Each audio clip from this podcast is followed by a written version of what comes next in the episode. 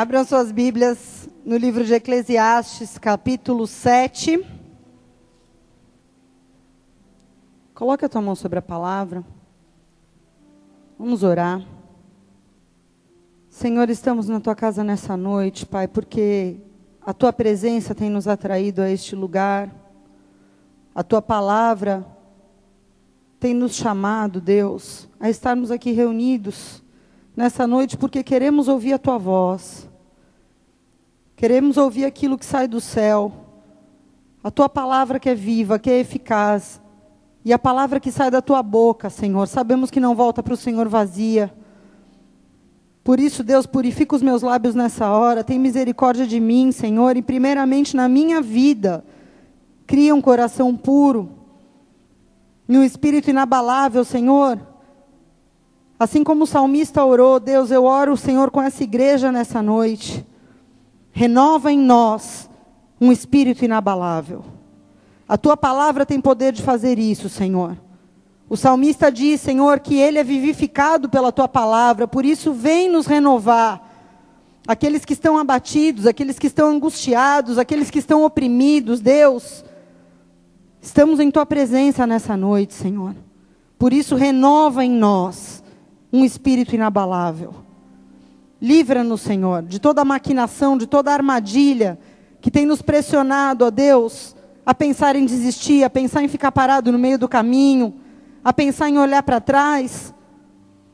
Em nome de Cristo Jesus, Deus, nós colocamos as nossas vidas diante do teu altar, som dos nossos corações, esquadrinha os nossos rins.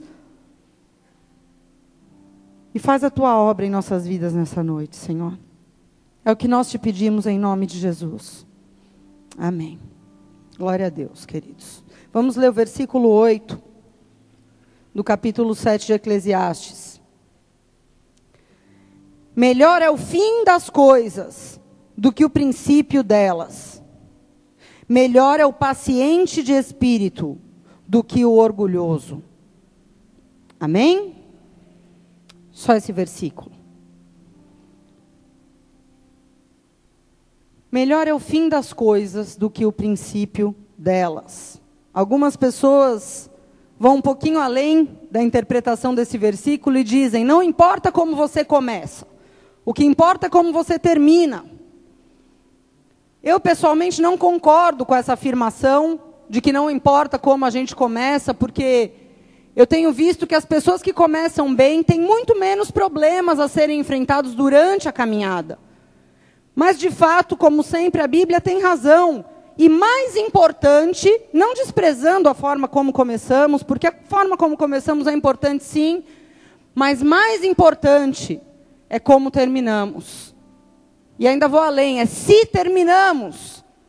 Porque muita gente começa bem, muita gente começa com gás, com motivações muito boas, muito puras, muito genuínas mas termina mal.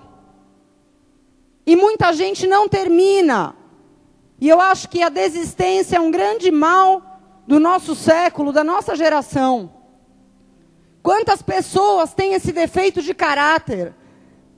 De começar as coisas com a maior empolgação e pouco tempo, poucos dias, poucos meses depois elas abandonam o barco, desistem, largam mão. E nem parecem aquelas pessoas que começaram nos primeiros dias. As pessoas desistem de tudo. Desistem do curso que começou, desistem da responsabilidade que um dia assumiu, desiste de uma meta que ela colocou com tanta vontade, desiste dos seus relacionamentos, desiste de sonhos, de projetos. As pessoas estão desistindo de tudo. Isso é um grande mal do nosso tempo. Mas a palavra de Deus, que é eterna, nos exorta a não desistir nunca. Em vários trechos nós vemos a palavra dizendo: não desista, não deixe as coisas pelo meio do caminho, não lance mão do arado, não olhe para trás. Em vários trechos da palavra de Deus, nós somos exortados a não nos deixar vencer pelas dificuldades, pelas opressões da nossa vida, que serão muitas. Muitas. E Deus deixa bem claro que se a nossa alma olhar para trás, que se a gente lançar a mão do arado, a gente não é apto para o reino de Deus. Então quer dizer que a persistência é uma condição, porque aquele que perseverar até o fim, esse será salvo. Amém, queridos? E nós vendo as histórias de homens e mulheres de Deus na Bíblia, percebemos que muitos homens com grandes promessas, com grandes profecias liberadas sobre suas vidas, descendentes de pessoas poderosas em Deus, pessoas que tinham tudo para dar continuidade em coisas que seus pais foram e fizeram, terminaram muito mal. Alguns terminaram desviados, outros terminaram afundados no pecado, outros terminaram envergonhados. Muitos tiveram fins trágicos e outros, na minha opinião, nem terminaram, porque a história bíblica não conta o desfecho da vida de muitas pessoas. Simplesmente você vê que aquela pessoa saiu do propósito de Deus, desistiu, e depois a Bíblia não narra qual foi o seu fim. E eu fiquei pensando, eu falei, acho que para Deus essa pessoa ela nem terminou. Porque ela abandonou no meio do caminho. Então, a Bíblia nem relata qual foi o fim dessa pessoa. Mas eu vejo homens e mulheres também que terminaram bem. Amém? Alguns menos terminaram bem, eu vou dizer, estatisticamente falando. E na vida real é assim, né? A gente sabe que muitos são chamados, mas poucos escolhidos.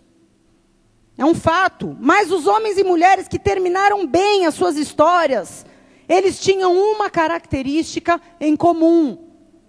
Eram homens e mulheres de espírito inabalável. Eram pessoas dotadas de uma perseverança que não era normal, uma perseverança que se destacava. E se destacava principalmente nos dias maus. Foram pessoas que por nada desse mundo desistiram daquilo que Deus tinha para fazer em suas vidas e através de suas vidas. E o espírito inabalável não é algo que é gerado em nós simplesmente quando nós aceitamos a Jesus.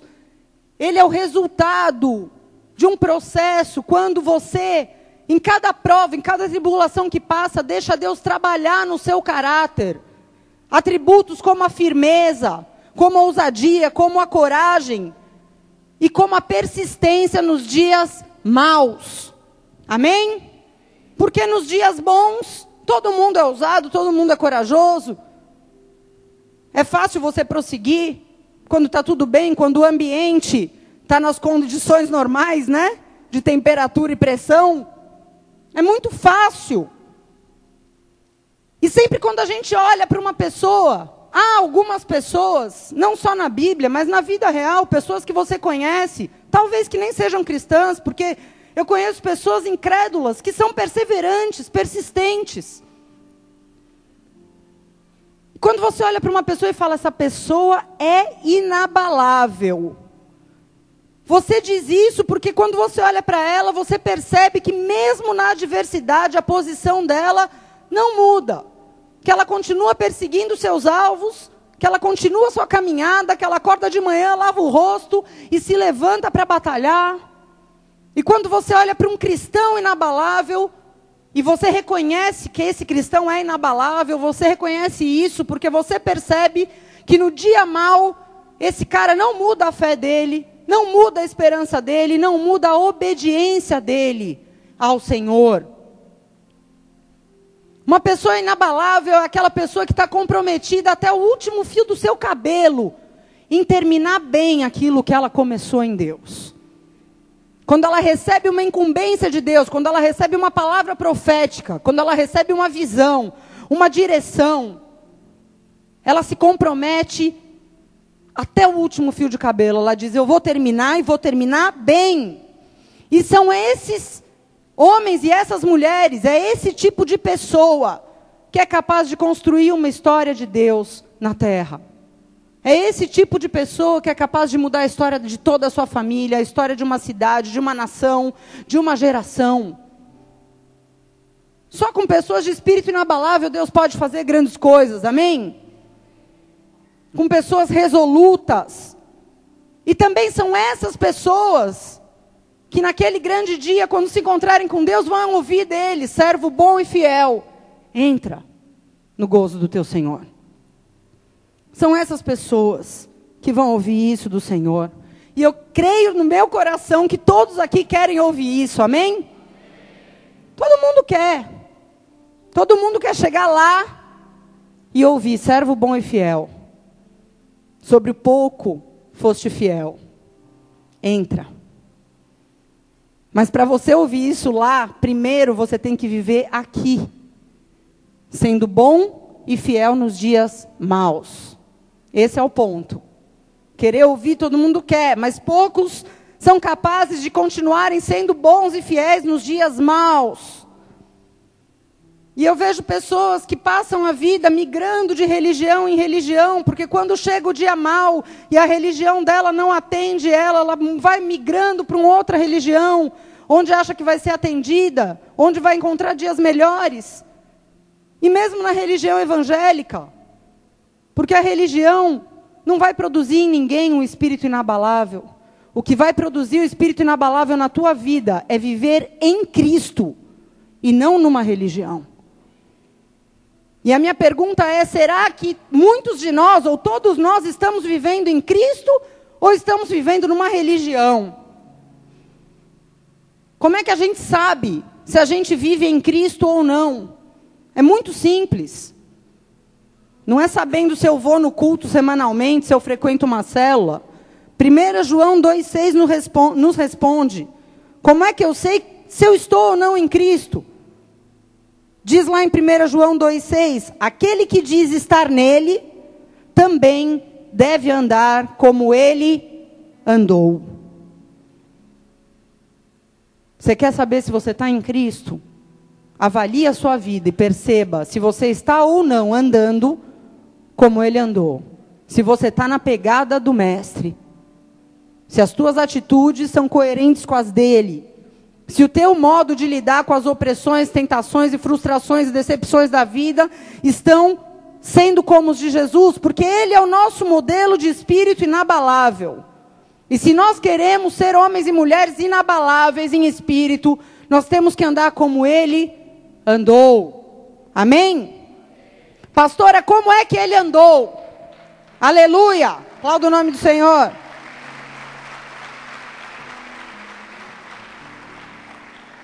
Jesus andou amando pessoas, ele andou curando pessoas, ele andou pregando o evangelho. Ele andou atendendo, aconselhando, ele andou fazendo muitas coisas, mas ele andou também sofrendo muito. Sofrendo muita rejeição, sofrendo traições, sofrendo calúnias, sofrendo com pessoas que cercavam ele só por interesse, sofrendo com tentações que vinham a todo momento para derrubá-lo. Jesus andou fazendo a obra de Deus, mas ele andou também sofrendo pela obra de Deus. E eu quero te dizer que se você quer andar como ele andou, você tem que estar disposto a sofrer. É muito bom a parte da glória de Deus, do poder de Deus, da unção de Deus. Mas também há um outro lado da moeda. Porque Jesus ele nos dá toda a autoridade para fazer coisas maiores do que as que ele fez, mas ele também nos chama a sofrer como ele sofreu. Andar como ele andou inclui sofrer. Filipenses 1:29 diz: "Pois vos foi concedido por amor de Cristo, não somente o crer nele, mas também o sofrer por ele." Para andar como ele andou, não basta crer. É preciso haver disposição no nosso coração de sofrer por ele. Porque muitos querem crer, muitos querem ser salvos, ninguém quer ir para o inferno, muitos querem ser abençoados, muitos querem receber coisas de Deus e creem nisso.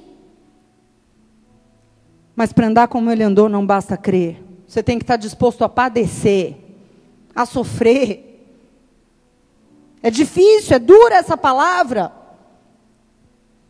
E somente aquelas pessoas que começam, depois de um tempo, a amadurecer, a crescer em Cristo, elas começam a entender esse versículo. Opa, me foi concedido não somente crer em Jesus, mas eu também preciso sofrer por Ele. E a cada luta, essa pessoa começa a perceber que quanto maior a luta, maior é a vitória, maior é a recompensa, e maior é a estatura espiritual que ela sai daquela luta. E a gente vai falar sobre isso nessa noite. Lá em 2 Timóteo 2,3, a gente vê Paulo escrevendo para o seu filho ministerial, seu filho espiritual Timóteo, ele diz assim: sofre comigo como bom soldado de Cristo Jesus. Nossa, que convite, hein? Pô, pensei que você ia me chamar para comer uma pizza. Que você ia me convidar para viajar com você para algum lugar, Paulo, mas você está me convidando para sofrer. Paulo está convidando Timóteo, ele diz: Timóteo, sofre comigo, como um bom soldado de Cristo. E aí nessa hora, as pessoas distorcem todas as coisas. Ah, Paulo estava falando com Timóteo, isso não tem nada comigo, eu não sou um soldado, eu não tenho esse perfil. Eu nunca fui uma pessoa guerreira, nunca fui uma pessoa de enfrentar situações. Muito pelo contrário, eu sou uma pessoa super medrosa, tenho dificuldade de lidar com as opressões. Isso aí não é para mim. Mas eu quero dizer para você: se você está em Cristo, você já é um soldado. Porque a partir do momento em que você veio para Cristo, você foi arregimentado para o seu exército. E no momento que o Espírito Santo entrou na tua vida, a natureza de Cristo Jesus passou a fazer parte de você.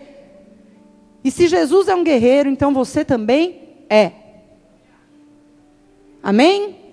Não há escolha, você é soldado.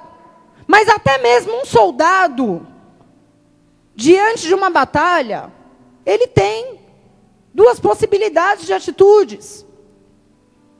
Se você assistir filmes de guerra, você vai ver que tem soldados que vão para o fronte, que vão para metralhar o inimigo, que vão para ganhar, para lutar, para sair numa posição heróica. E tem soldados que se escondem, que se omitem, que amarelam, que fogem. Há dois tipos de posicionamento para um soldado.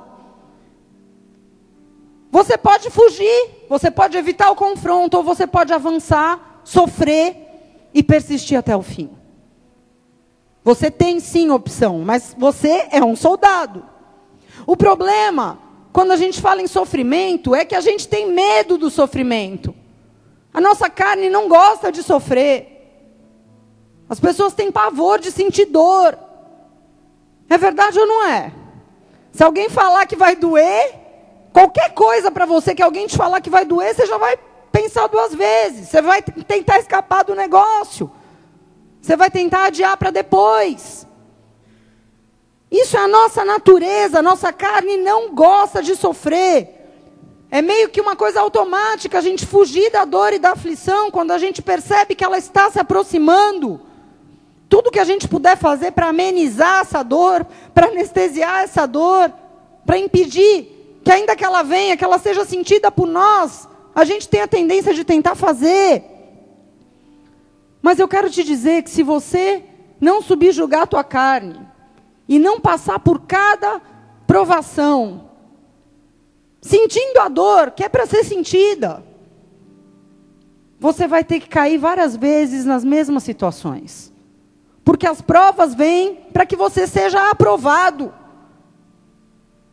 É a mesma coisa de você na escola faltar numa prova, vai vir a segunda chamada. E se você faltar na segunda chamada, você vai repetir de ano, e ano que vem vai ter a mesma prova, com o mesmo assunto. Não tem como correr, amém? Não tem como correr. E o que Deus quer te mostrar é: encare a dor, encare o sofrimento, encare a pressão, não desista no meio do caminho, mesmo se você estiver passando por um momento de dificuldade, onde a tua mente está sendo bombardeada, ou teu coração, por sentimento de culpa, de vergonha, de acusação, de injustiça. Todos esses sentimentos, todos os nossos sentimentos, irmãos, sejam eles bons ou ruins, porque o coração é enganoso e às vezes sentimentos bons também não vêm de Deus, amém? Todo o nosso sentimento e todo o nosso pensamento tem que passar pelo filtro da palavra. Se passar pelo filtro da palavra, amém, é de Deus, e eu já sei como vou lidar com isso. Mas se não passar pelo filtro, é porque não provém de Deus tal pensamento ou tal sentimento.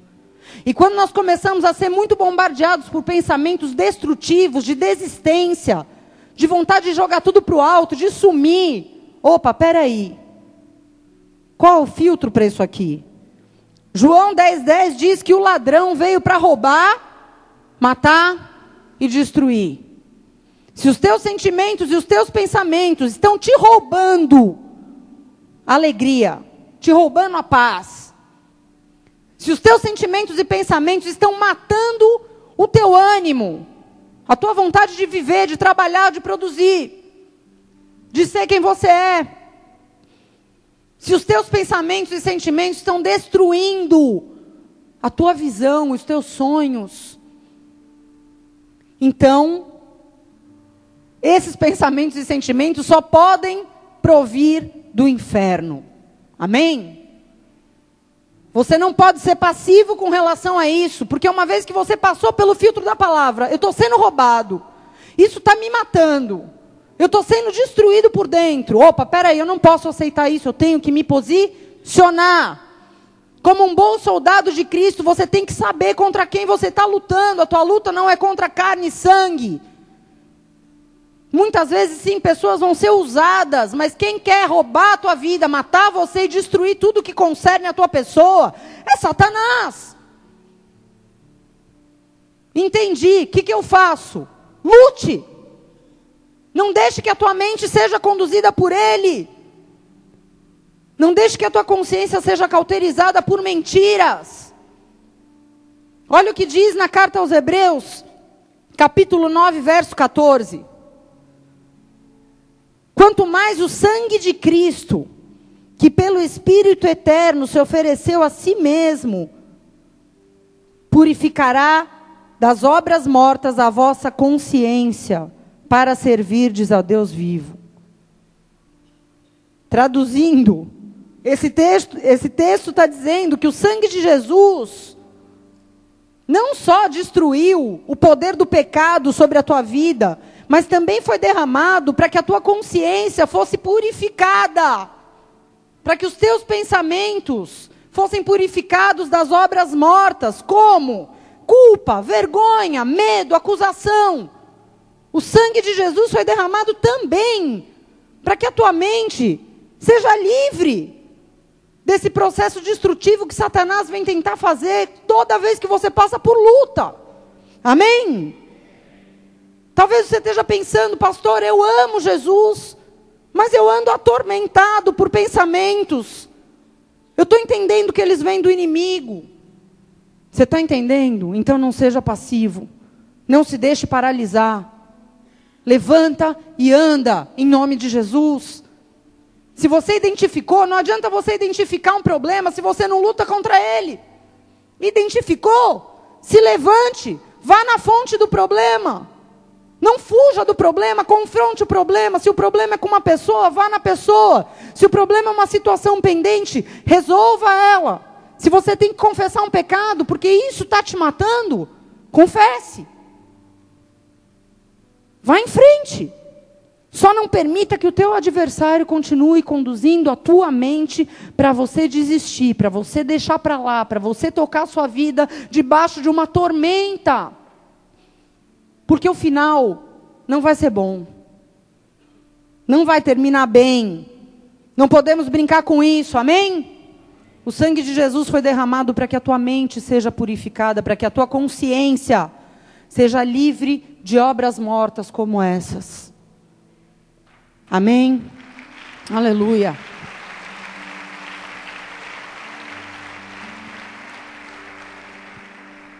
1 Pedro 4, 1 e 2 diz assim: Ora, já que Cristo padeceu na carne, armem-se também deste mesmo pensamento, porque aquele que sofreu em seu corpo rompeu com o pecado, para que no tempo que ainda vos resta na carne, não continueis a viver para as concupiscências dos homens, mas para a vontade de Deus.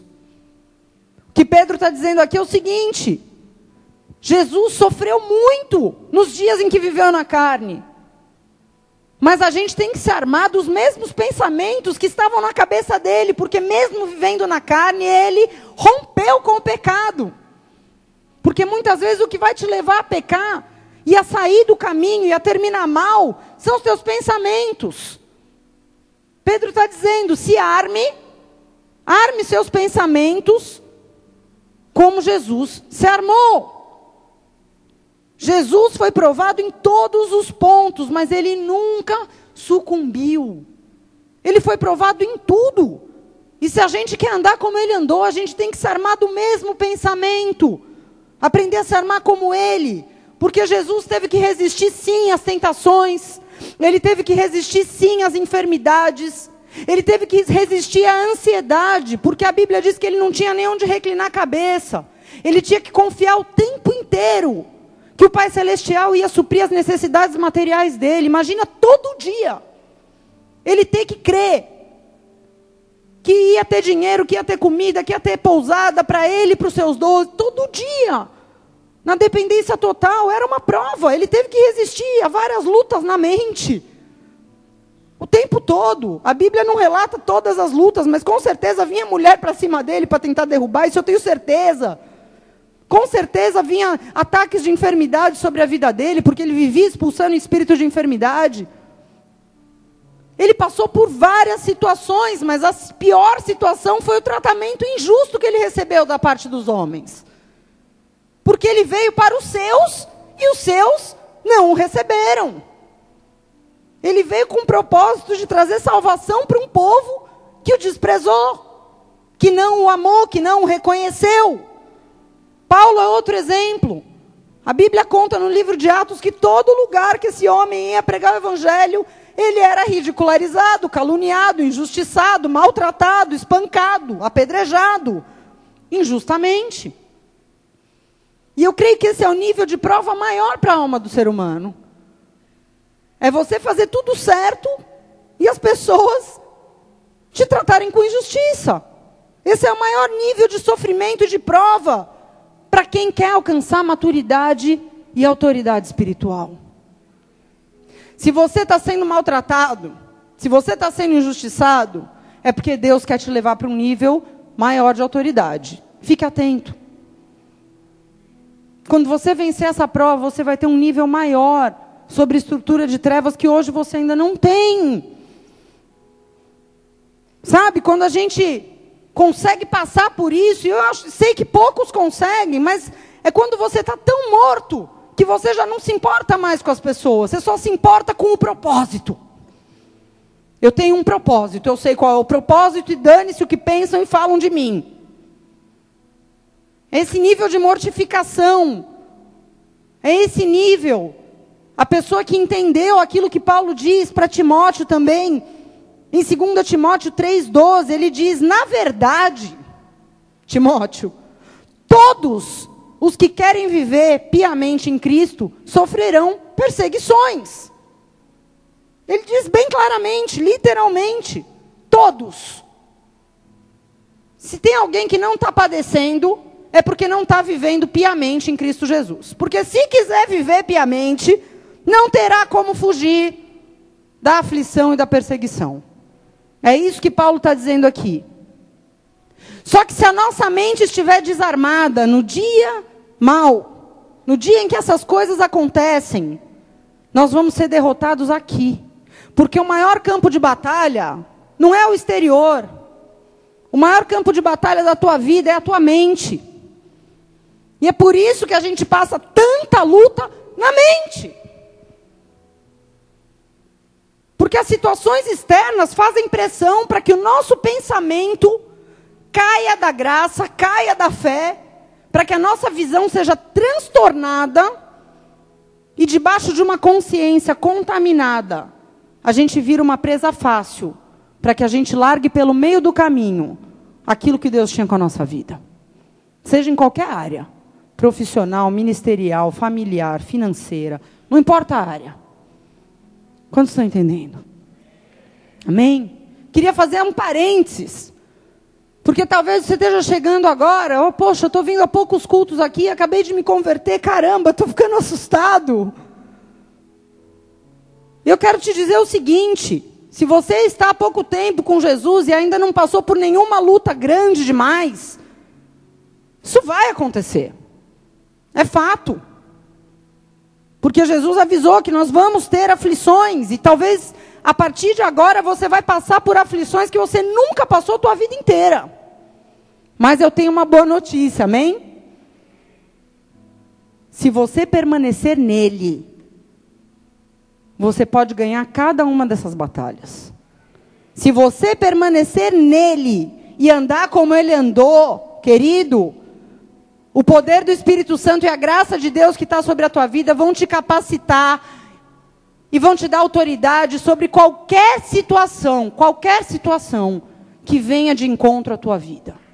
Amém? Aleluia.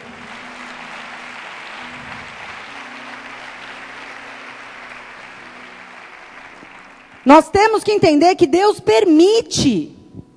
A Bíblia diz: Deus não tenta ninguém, mas Deus permite, sim, tribulações e dificuldades para trabalhar no teu caráter, no meu caráter, para esmigalhar o nosso orgulho.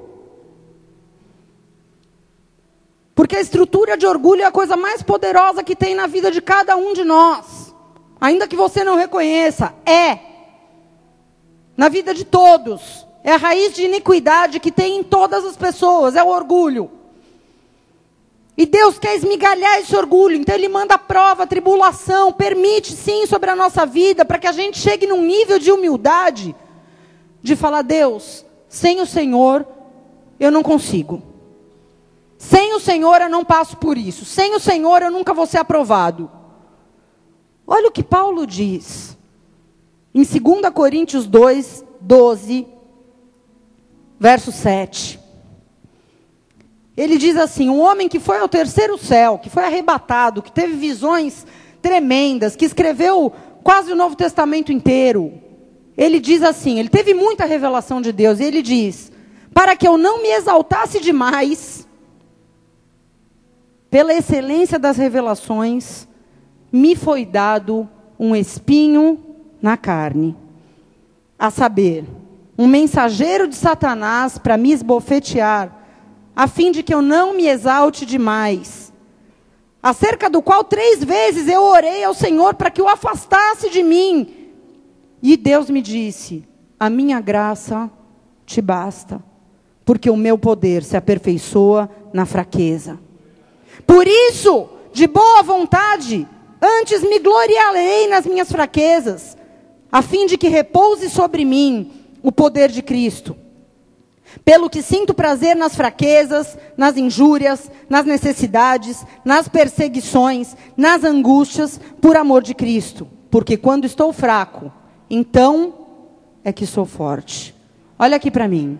Quando Deus começa a levantar uma pessoa, quando Deus faz promessas a uma pessoa, quando Ele dá um destino profético para alguém, o coração e as motivações dessa pessoa começam a ser provados.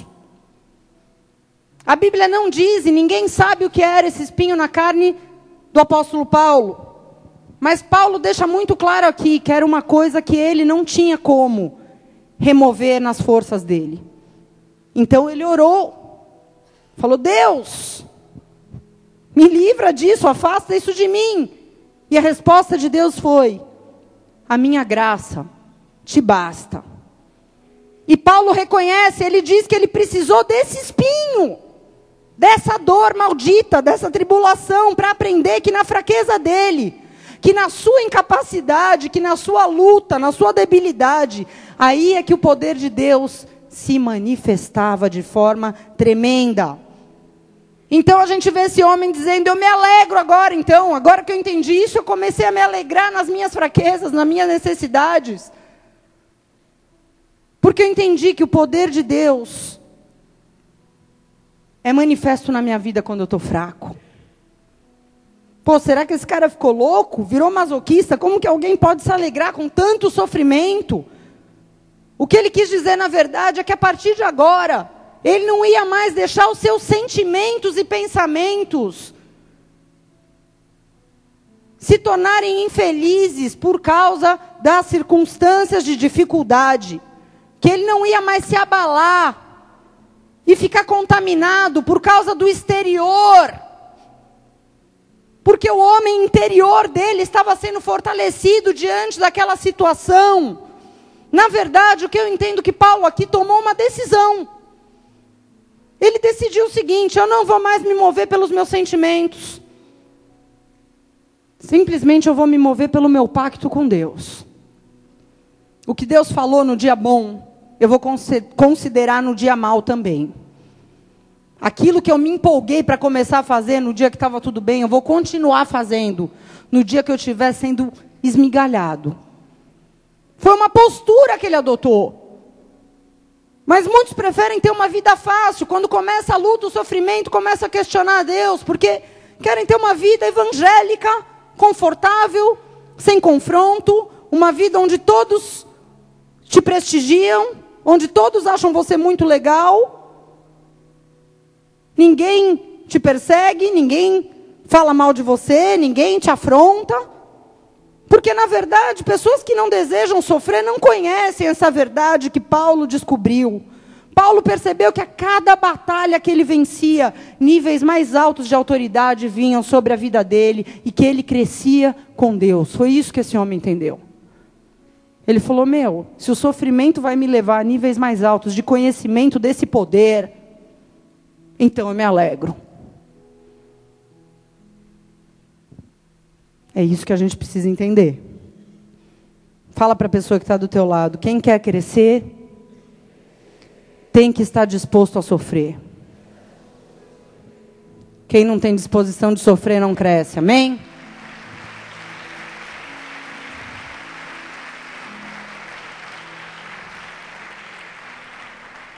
Segunda Pedro 3:18 diz assim: Antes crescei na graça e no conhecimento de nosso Senhor e Salvador Jesus Cristo. Crescei na graça e no conhecimento. Jesus te deu graça. Você foi salvo pela graça, mas aqui Pedro diz: você tem um desafio. E esse desafio é de que a cada dia você cresça na graça e no conhecimento do seu Senhor e Salvador Jesus Cristo. E o meio mais eficaz de uma pessoa crescer em graça e em conhecimento é por meio das tribulações. Vou te provar só como isso acontece. As muitas faces de Deus, no meio da tribulação, elas se manifestam. No dia da doença, é que você conhece Jeová Rafá, o Deus que te cura. No dia da necessidade financeira, é que você conhece Jeová Jirê, o Deus que provê para você as suas necessidades. No dia da tua injustiça, é que você conhece Jeová Tsidequinu, que é o Deus que te justifica. No dia que você está angustiado, é que você conhece Jeová Shalom, o Deus que te dá a paz que excede todo o entendimento e que ninguém entende. Mas você que conheceu Jeová Shalom, sabe que essa paz vem dele. Porque você cresceu na graça, cresceu no conhecimento. É nesses dias de tribulação que nós conhecemos as muitas faces de Deus e crescemos no conhecimento dele. Quem não tem tribulação não conhece a Deus. Uma pessoa que não sofreu não conhece Jesus. Ela pode ter uma ideia daquilo que foi ensinado, mas ela não conhece profundamente a sua graça. Ela não conhece profundamente o seu poder, porque o poder de Deus é manifesto no dia da tribulação. Mas a tribulação também não é só o meio de você crescer e conhecer mais a Deus, mas também é o meio pelo qual Ele te conhece. É na tribulação que você conhece a Deus, mas também é na tribulação que Ele conhece você. É na tribulação que Ele conhece o teu coração, as tuas intenções, a tua motivação. Deuteronômio 8, 2 diz isso. O Senhor teu Deus tem te conduzido durante 40 anos no deserto para te humilhar e te provar, para saber o que estava no teu coração. No dia da tribulação, você conhece a Deus, mas Ele também te conhece. Porque todo mundo adora a Deus e se alegra e dança e trabalha na obra quando está tudo bem, mas no dia da tribulação Ele conhece. Quando você é humilhado e provado, aí Deus fica sabendo o que está no teu coração, se você guarda ou não os mandamentos. Portanto, querido, eu quero te dizer: se você fugir da guerra, da luta e do sofrimento, ao mesmo tempo que você está fugindo da guerra, você também está fugindo do alto. Você também está fugindo da oportunidade de crescer, de conhecer mais a Deus, de conhecer mais a sua graça. E eu quero dar um alerta aqui, porque uma das coisas que mais nos leva a fugir de tribulações é o orgulho. Porque a tribulação, ela é como um terremoto, é como um furacão. É aquele momento onde você perde o controle das coisas onde nada que você possa fazer vai resolver o problema. Onde você pode até fazer coisas, mas o ponto final vai vir de Deus. Ou de alguém que Deus vai usar, mas não vai vir de você, porque Deus não permite. E aí entra o orgulho. Porque quando a gente tem um coração orgulhoso, a gente fica indignado de perder o controle da situação. A gente fica revoltado de perder o controle das pessoas. Isso é um alerta para nós. Porque quando a gente tem um coração orgulhoso, muitas vezes a gente fica mal. Quando essas coisas fogem do nosso controle. Porque a gente quer dar um desfecho, mas Deus está falando: você não vai dar desfecho. Eu é que estou no controle, está na minha mão. E aí muitos põem a sua mão e demonstram falta de confiança em Deus, falta de confiança no amor de Deus, falta de confiança na sabedoria de Deus, no agir de Deus. Por isso a gente vê na palavra que as pessoas que são humildes de verdade são aquelas que confiam em Deus e na Sua palavra, mesmo quando elas estão se sentindo mal. E mesmo quando os pensamentos delas estão contrários a tudo o que está acontecendo, elas falam: Deus, eu estou me sentindo péssimo, está tudo horrível. Eu tô... Jeremias, eu estava lendo Lamentações de Jeremias ontem. Jeremias sentado no meio da destruição, das ruínas.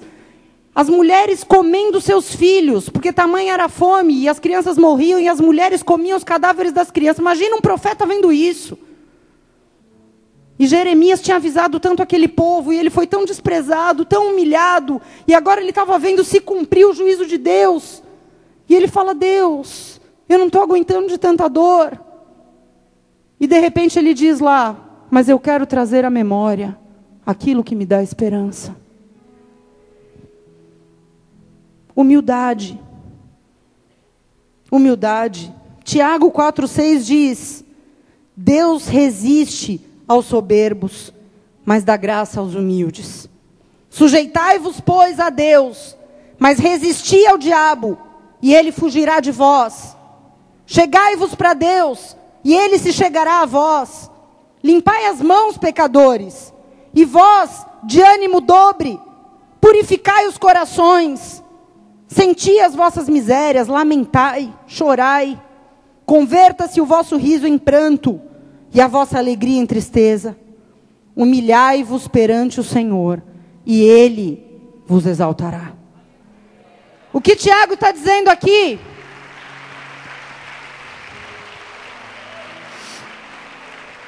Tiago está dizendo: está difícil, você está sofrendo ataques, a luta está muito grande. Se sujeite a Deus, resista ao diabo, se achegue a Deus, limpe as suas mãos, se arrependa dos seus pecados. E se humilhe diante de Deus, que Ele vai te exaltar no tempo oportuno, não é no seu tempo, mas Ele vai te exaltar se você se humilhar. Tenha um coração humilde. As pessoas acham que humildade tem a ver com fraqueza, com covardia. Pelo contrário, tem que ser muito macho para ser humilde, meu irmão. A gente vive num mundo de soberba.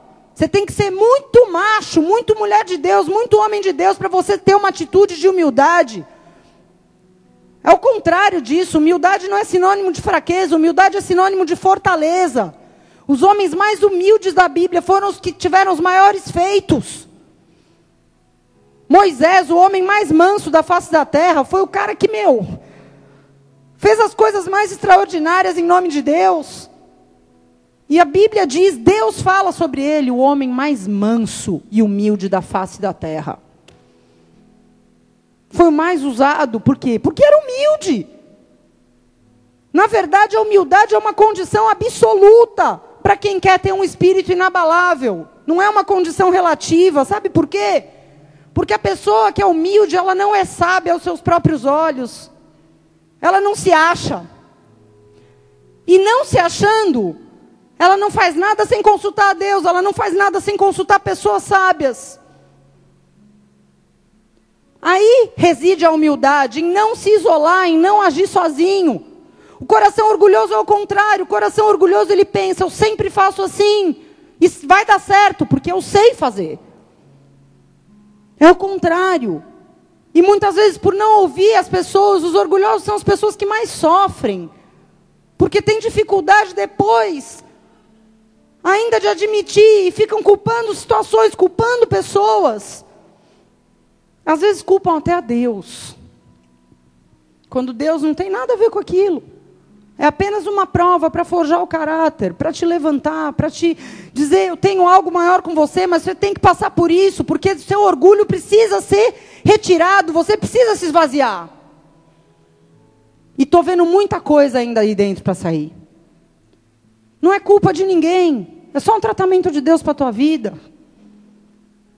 Uma vez eu estava lendo o livro do irmão Yun, O Homem do Céu, e ele foi muito torturado na China. Ele é um homem de Deus que foi preso mais de 30 vezes e foi muito torturado. Tomou choque no testículo, enfiavam unha, é, agulha, arrancavam as unhas dele com agulha. Tomou choque no olho, furaram a língua fizeram várias coisas. E uma vez ele falou: Eu estava começando a sentir raiva dos torturadores. Mas aí eu pensei, na verdade eu sou muito orgulhoso e esses são vasos escolhidos de Deus para me purificar. Falei, nossa! Deus me dá um espírito igual desse homem. Esse livro mudou a minha perspectiva de muitas coisas, porque eu falei, meu Deus. Por tão pouco a gente já odeia as pessoas que Deus usa para trabalhar no nosso caráter. Por tão pouco. Fala para o teu irmão: humilhai-vos debaixo da potente mão de Deus, e ele vos exaltará. 2 Coríntios 10, verso 3, diz assim: Porque, embora andando na carne, não militamos segundo a carne, porque as armas da nossa milícia não são carnais, mas espirituais e poderosas em Deus para demolição de fortalezas, derrubando raciocínios e todo baluarte que se ergue contra o conhecimento de Deus, levando cativo todo o pensamento à obediência de Cristo e estando prontos para vingar toda desobediência quando for cumprida a vossa obediência. Olha o que está dizendo aqui. Paulo está falando o seguinte: embora as nossas lutas aconteçam no mundo natural, tudo que você está passando, você está passando na carne. Embora andando na carne, você não está lutando na carne. Porque as armas da tua batalha não são carnais, mas espirituais e poderosas em Deus, para destruir toda a fortaleza que se levanta contra a tua vida. Então Paulo diz para os coríntios o seguinte: derruba todo o raciocínio natural se você, andando na carne, quiser lutar na carne, começar a raciocinar como uma luta carnal, você vai perder. Derrube todo o raciocínio e todo o baluarte que se levanta contra o conhecimento de Deus. Você está pensando em reagir na carne? Derruba esse raciocínio. Leve cativo todo o pensamento a que? A obediência de Cristo. Por quê? Quando for cumprida a tua obediência, Deus te vinga. Deus te vinga. Amém? Aleluia. Quando for cumprida a tua obediência, quando você fizer o que Deus quer que você faça, Ele cumpre a justiça dele sobre você. É assim que funciona. Por isso você tem que aproveitar cada sofrimento para aprender a obedecer. Para aprender a obedecer. A tribulação é a escola da obediência. Porque lá em Hebreus 5,8 diz que até Jesus aprendeu a obediência por meio daquilo que sofreu. Com você não vai ser diferente. Você vai aprender a obediência sofrendo. Você fica mais maduro e mais forte quando você aprende a obedecer a Deus no dia mau. Na hora que você recebe más notícias. No dia que te falta dinheiro, na hora que você é caluniado, quando alguém te maltrata. Quando você perde algo muito importante para você, é aí que você aprende a obedecer de verdade. Obedecer no dia bom é fácil. Mas a escola da obediência é aprender a ob obedecer ao Senhor no dia mal. Más notícias, perdas, maus tratos, injustiças, falta de dinheiro, nada disso e nem ninguém pode destruir o destino que Deus tem para a tua vida. Mas você pode destruir. Se você desistir. Se você disser eu não quero mais. Assim eu não quero. Desse jeito eu não vou avançar. Você pode destruir. Só você. Nada pode te separar do amor de Cristo, mas você pode rejeitar o amor de Cristo. Isso é algo para a gente pensar. Quero falar duas coisas para a gente concluir. Quero ler dois versículos. Hebreus 12, verso 1 diz assim: Portanto, nós também, porque estamos rodeados de uma nuvem tão grande de testemunhas, deixemos todo o embaraço e o pecado que tão de perto nos rodeia e corramos com perseverança a carreira que nos foi proposta, fitando os nossos olhos em Jesus autor e consumador da nossa fé, o qual, pelo gozo que lhe está proposto, suportou a cruz e desprezou a ignomínia, e está assentado à direita do trono de Deus. E o segundo, 1 Coríntios 9, 24. Vocês não sabem que os que correm no estádio, todos na verdade correm, mas só um é o que recebe o prêmio. Corra de tal maneira que você alcance o prêmio. Essas duas coisas que estão implícitas aqui nesses textos são, primeiro, há uma nuvem de testemunhas olhando para você, olhando para a tua vida. Não pare no meio da corrida, meu irmão. Deus e os anjos estão te olhando, Satanás, os demônios estão te olhando, mas tem uma multidão de pessoas que convivem com você, que faz parte dessa nuvem de testemunhas, que está olhando a tua corrida. Não pare no meio da corrida. Persevere fitando os olhos em Jesus, o autor e consumador da tua fé. Segunda coisa, muitos estão correndo, mas nem todos vão alcançar o prêmio. Nem todos vão alcançar o prêmio de chegar lá naquele grande dia. Muitos vão desistir no caminho e vão parar, mas que você corra de tal modo que alcanceis esse prêmio. Você corra de tal modo que você alcance tudo o que Deus tem para a tua vida, em nome de Jesus. Que você não esteja com os que olham para trás, com os que retrocedem, com os que lançam mão do arado.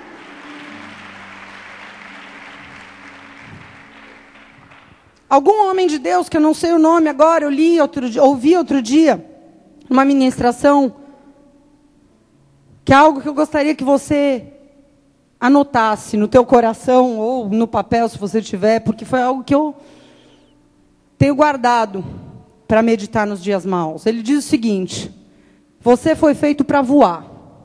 Mas se você não puder voar, corra. Se você não puder correr, ande. Se você não puder andar, rasteje. Mas não pare de seguir o destino que Deus tem para a tua vida. Meu irmão, não dá para voar? Corre. Não dá para correr? Anda. Não dá para andar? Rasteja. Mas não desiste. Não para. Seja um homem uma mulher de espírito inabalável nos dias maus. Amém? Aleluia! Aleluia! Feche os teus olhos por um instante, abaixa a tua cabeça. O apóstolo Pedro diz: sede sóbrios, vigiai. Porque o vosso adversário, o diabo, anda em derredor, rugindo como um leão, buscando a quem possa tragar. Resista firme na fé, sabendo que você não está sofrendo sozinho, mas que os mesmos sofrimentos estão se cumprindo entre os vossos irmãos. Às vezes a gente está passando por uma luta, por uma dificuldade, a gente acha que a gente é o único do mundo que sofre, é a pessoa mais sofrida que tem no mundo, mais provada. Isso é mentira. A Bíblia diz isso. Resista firme na fé, sabendo que os mesmos sofrimentos que se passam com você se passam com vários dos seus irmãos, querido. Cada um tem um sofrimento no seu nível. Mas não despreze o fato de que você não é o único que está sofrendo por Jesus. Tem pessoas que estão sofrendo por Jesus dentro da sua casa, dentro do seu trabalho, nessa cidade, em outras nações. Sofrimentos estão se cumprindo na vida de muitos, não é só na sua, não é só na minha. O salmista Davi entendeu isso. E ele orou: Deus, cria em mim um coração puro e um espírito inabalável. E eu meditava sobre isso quando eu estava preparando essa palavra. Eu falei, Senhor, como que eu posso definir um espírito inabalável? E Deus me deu essa definição no meu coração. Ter um espírito inabalável é você, no dia mal, continuar com a mesma atitude, com o mesmo propósito, com a mesma visão daquilo que Deus te deu no dia bom. É isso que Deus quer fazer com a minha vida, com a tua vida. Deus quer renovar. Não é, não é à toa que hoje nós estamos aqui diante dessa mesa. Porque esse sangue é o sangue pelo qual nós temos acesso ao trono da graça. Por esse sangue foi aberto um novo e vivo caminho à presença de Deus, ao qual você tem acesso livre. Esse sangue te renova.